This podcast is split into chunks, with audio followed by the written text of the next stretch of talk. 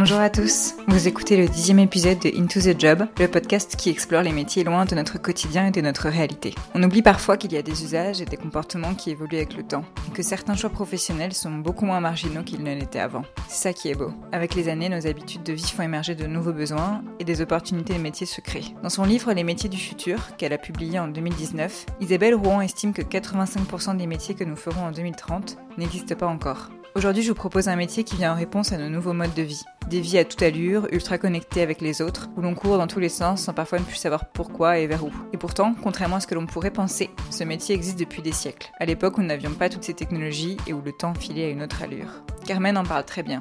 Depuis quelques années, elle est professeure de yoga. Elle a abandonné son métier de dentiste pour se consacrer à l'enseignement du yoga. Carmen a été ma voisine pendant un an et elle est ensuite devenue ma professeure de yoga. Si en 2020 à peu près tout le monde a déjà essayé le yoga ou connaît quelqu'un qui en a fait, ce n'était pas le cas il y a 30 ou 20 ans. Se consacrer au yoga à ce moment-là était atypique là où aujourd'hui on peut avoir l'impression d'une mode. Un sujet qui fait débat d'ailleurs, avec des désillusions sur le métier et des critiques ouvertes sur le business du yoga. Carmen, en plus de nous faire comprendre à quoi ressemble son quotidien, nous partage son avis sur ce que son métier vient dire de notre société. Notre besoin d'aller chercher ailleurs ce qui nous satisfait ou notre rapport au corps. Dans un univers sublimé sur les réseaux sociaux où des yogis filiformes à la souplesse déconcertante nous font presque oublier les années d'entraînement que certaines postures nécessitent. Avec le yoga, il est presque trop facile de tomber dans les clichés. Il ne fallait pas m'en dire plus. Je suis vraiment ravie de lui donner la parole pour qu'elle puisse justement nous donner sa vision à elle. Installez-vous confortablement, ouvrez vos chakras et vos oreilles pour ce nouvel épisode. Bonne écoute.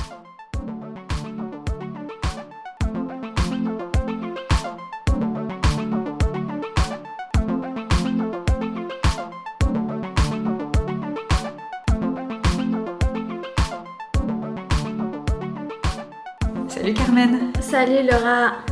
Bah, merci Carmen d'être avec euh, moi aujourd'hui. Donc moi Carmen, je t'ai connue parce que tu es mon ancienne voisine, mais surtout tu es ma prof de yoga. Donc j'ai déjà dévoilé euh, ton métier, mais donc euh, est-ce que tu peux m'en dire un peu plus sur ce que tu fais? Oui, actuellement je donne des cours de yoga. J'ai une formation de base en Hatha Yoga, donc les yogas les plus classiques. Et après, je suis formée aussi au Nidra et au Yin Yoga, qui sont des pratiques un peu plus calmes et aussi des pratiques un peu plus dynamiques. Donc, je donne euh, plusieurs types de yoga en fait. Ok. Comment est-ce que tu es arrivée à, devenir euh, professeur de yoga? Est-ce que tu as toujours été euh, prof de yoga? Et ça fait deux ans que je suis officiellement prof de yoga. mais c'est quelque chose qui m'a accompagnée depuis que j'ai 18 ans. Donc, euh, quand j'ai connu le yoga, pendant ma vie, euh, j'ai fait des études euh, universitaires et pendant ces temps-là, je prenais presque chaque tout le temps des, des, cours de yoga. Et j'avais une pratique personnelle aussi. Hum, mais j'avais même pensé à faire une formation, mais plutôt pour moi je ne me voyais pas en train de, donner des cours de yoga, voilà, mais, après ça a changé. Et pourquoi tu ne te voyais pas prendre des cours de, euh, donner des cours de, de, yoga? En fait, dans ma famille, tout le monde était médecin, dentiste. Euh, donc pour moi, c'était difficile d'imaginer euh, une profession qui, qui était hors des, des ça, en fait. Et donc toi, tu as fait des études pour devenir dentiste? Oui, à un moment donné, j'ai fait des études pour devenir dentiste en suivant euh, les métiers de mes parents. Ouais. Et donc, tu as été dentiste pendant combien de temps?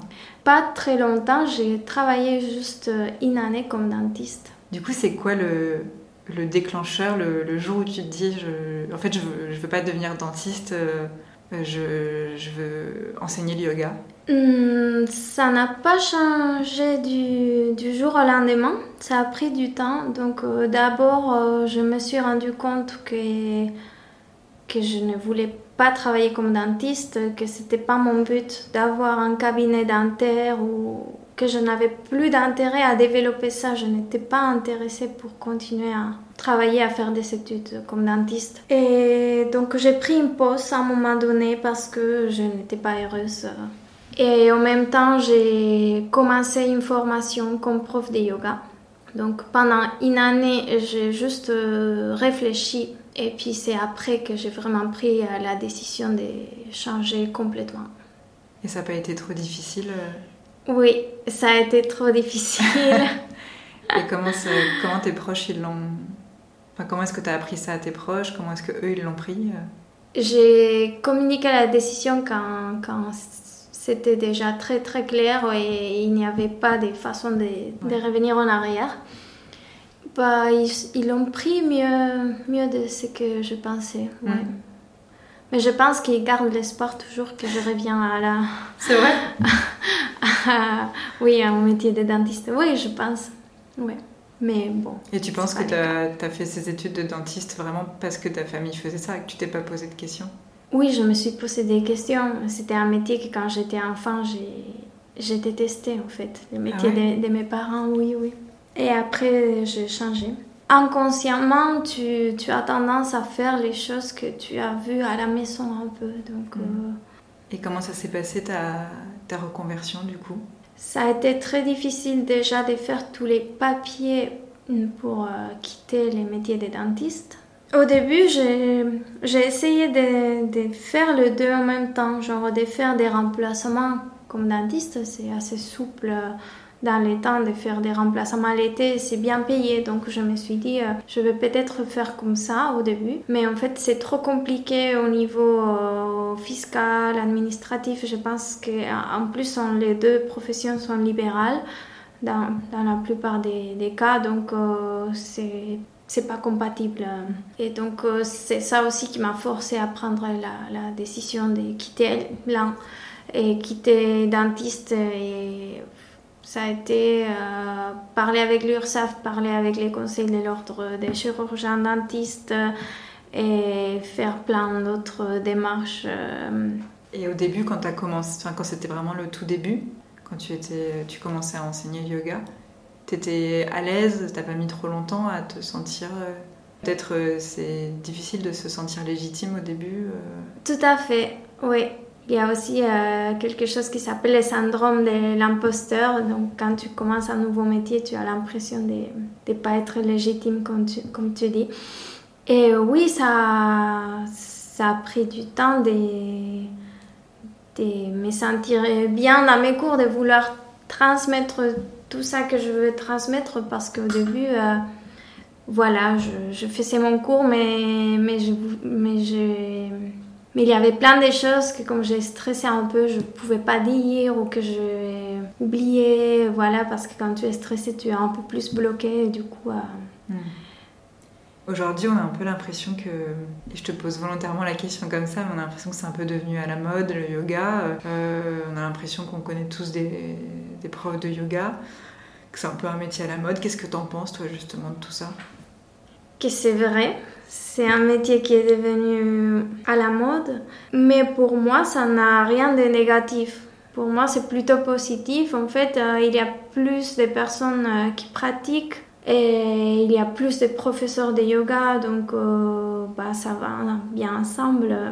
Et oui, maintenant c'est à la mode, mais je pense que ça va venir quelque chose d'habituel, en fait, intégré dans la société moderne qu'aujourd'hui on trouve euh, peut-être que c'est trop, mais qu'en fait ça va devenir habituel et qu'on se posera même plus la question et que ça sera un sport comme un autre. Euh, pour moi, c'est pas du sport. Euh... une pratique. Oui, oui, une pratique. Euh, oui, parce que bah, ça, ça englobe aussi la partie de, de l'esprit, la méditation.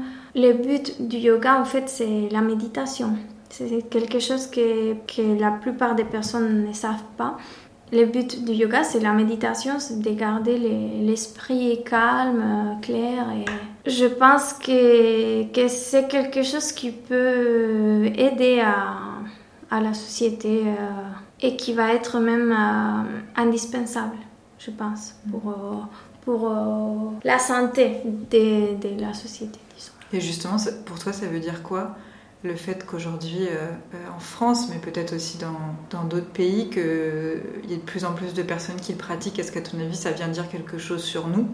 Sur justement notre besoin, euh, tu le disais, de, calmer notre esprit, de se recentrer Oui, Tout à fait, je pense qu'on est allé un peu trop loin dans la recherche du succès euh, économique. Euh. On est allé très loin et c'est très positif dans plusieurs euh, champs, dans la technologie, dans les sciences, etc. Mais, mais on, on s'est oublié un peu nous-mêmes. Je pense que maintenant nous avons tous ces outils comme l'ordinateur, les portables, etc., les ressources alimentaires, pour moi, je sais que l'on fait tout le temps, tout ça a été nécessaire à, développer, mais que maintenant, il faut justement aller chercher à l'intérieur de nous pour euh, continuer à évoluer, mais pas dans l'extérieur, plutôt dans l'intérieur.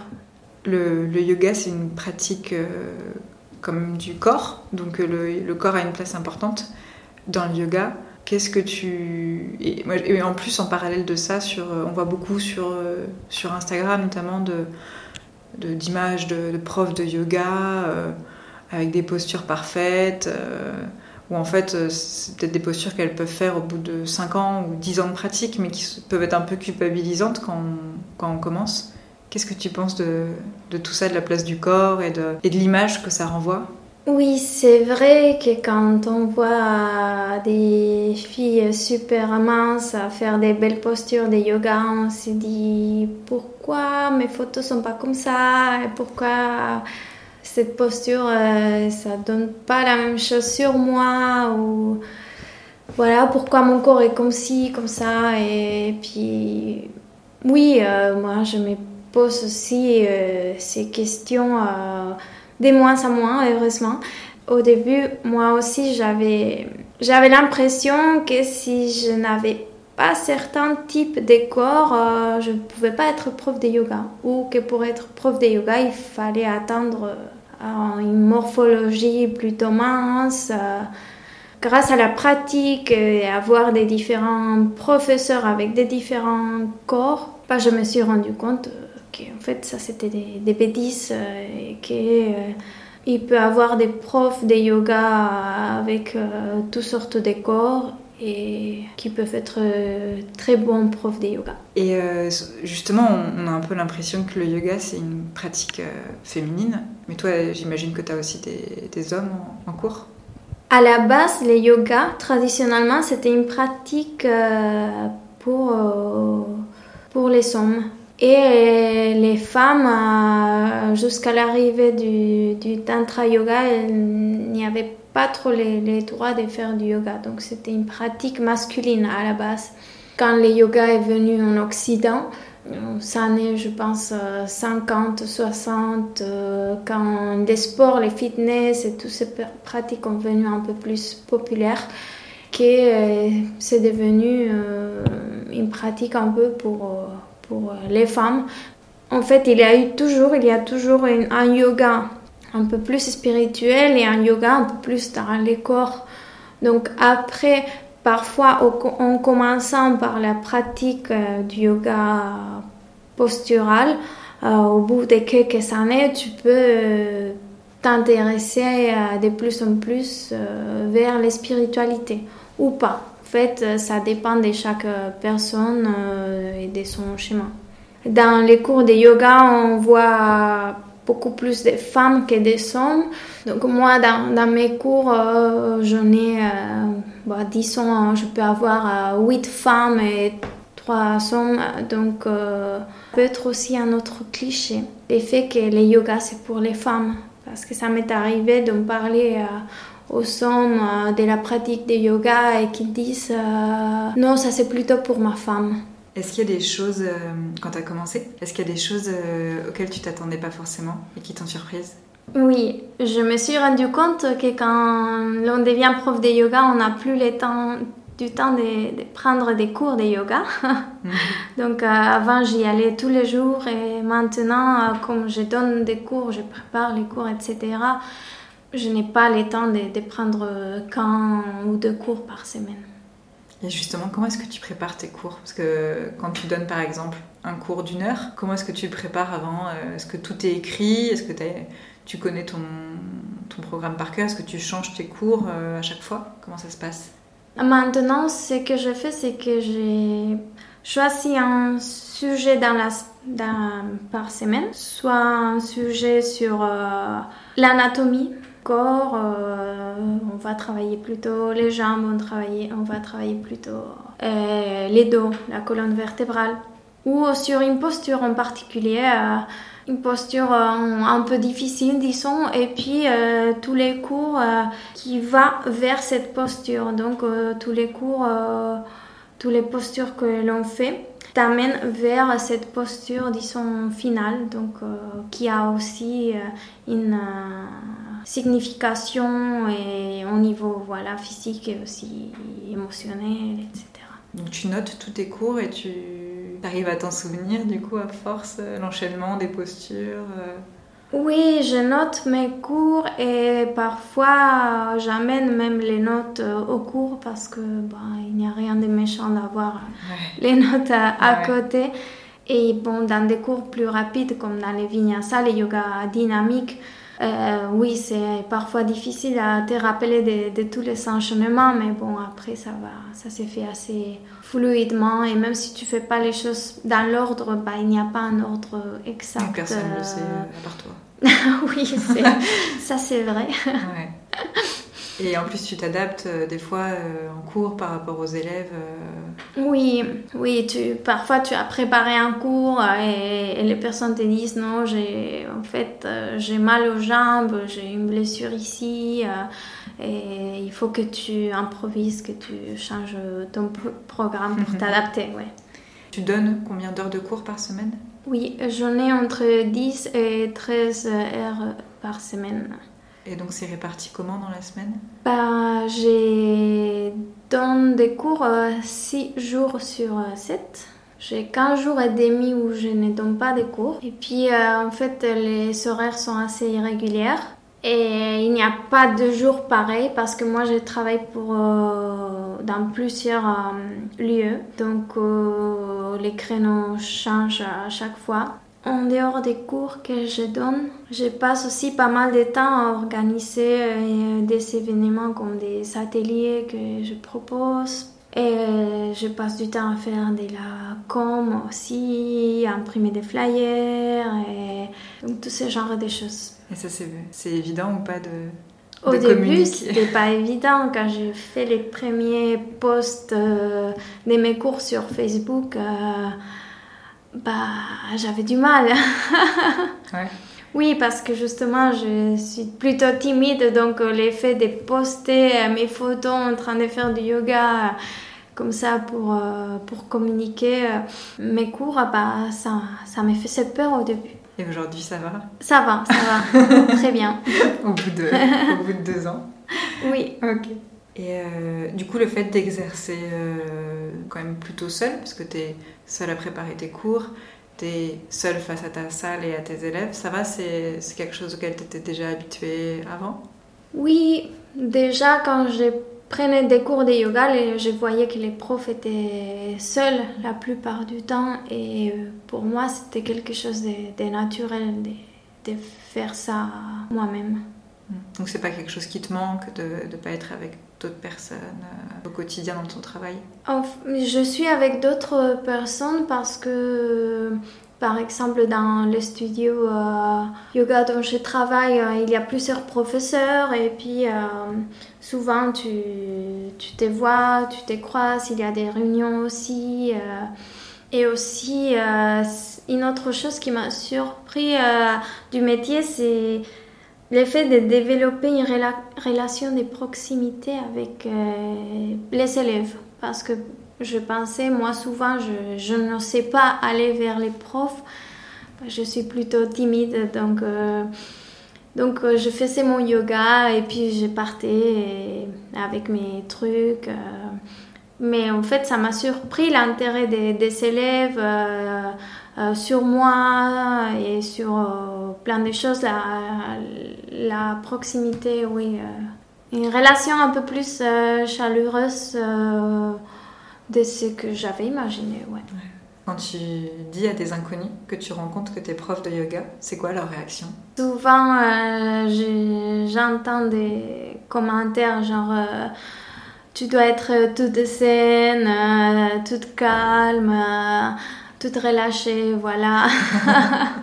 Ou genre, ah oui, et, tu, tu fais que ça, tu fais d'autres choses à côté, tu arrives à bien gagner ta vie.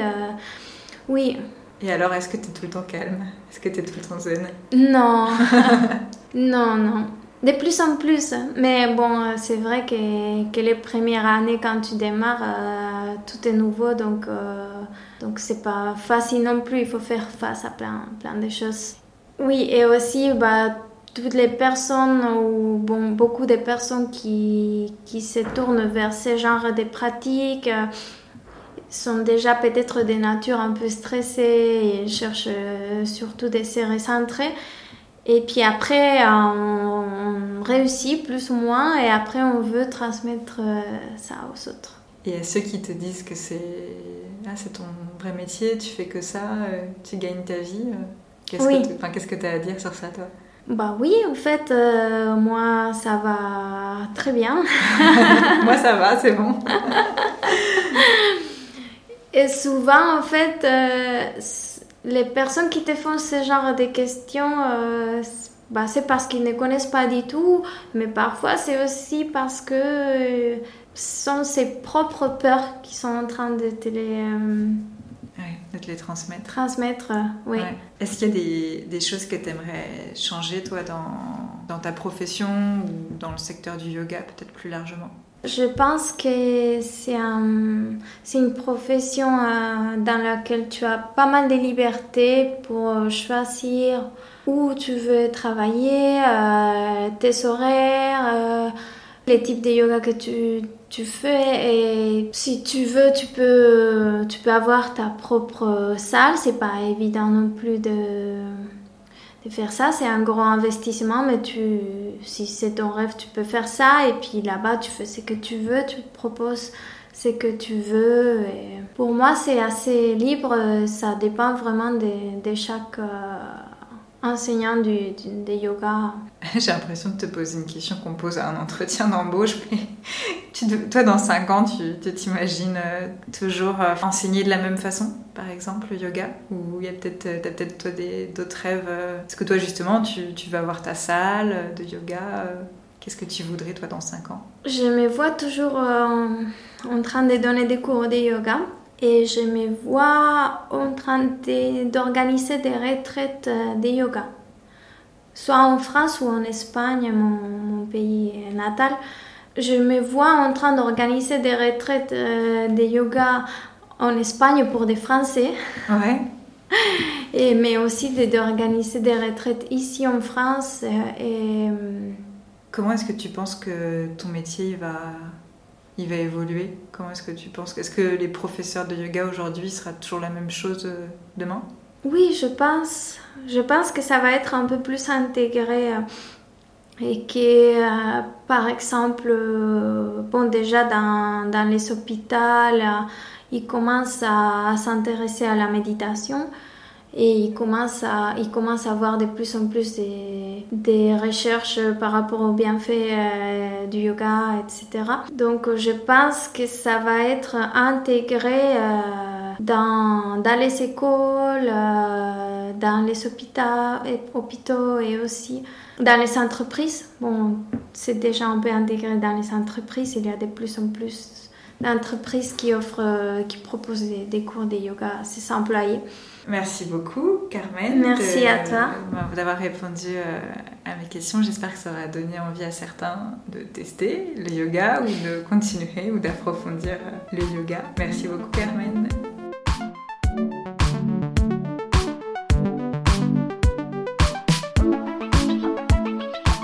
Encore merci à Carmen qui s'est livrée sur son quotidien de professeur de yoga. Si vous avez envie d'en savoir plus sur ce qu'elle propose, vous pouvez aller faire un tour sur son site yoga-avec-carmen.fr. Continuez à mettre des étoiles sur iTunes, des commentaires et à partager les épisodes autour de vous. Ça m'aide énormément à le faire connaître. Merci à tous ceux et à toutes celles qui suivent le podcast depuis le début. Ce dixième épisode marque la fin de la première saison du podcast.